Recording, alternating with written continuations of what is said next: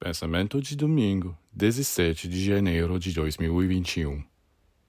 Para um ser humano, a única realidade é o que ele experimenta, o que ele sente.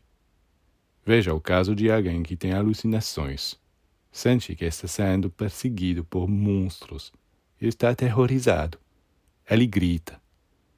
Fisicamente, obviamente, ninguém o ataca, mas ele se sente perseguido, ele sofre e quando alguém sofre, vai dizer que é uma ilusão. Em meio às piores condições, também acontece que certos seres experimentam êxtases, iluminações. E aqui também como podemos persuadi-los de que isso não é verdade. O sofrimento ou a alegria que ele experimenta são talvez as únicas coisas de que o homem não duvida.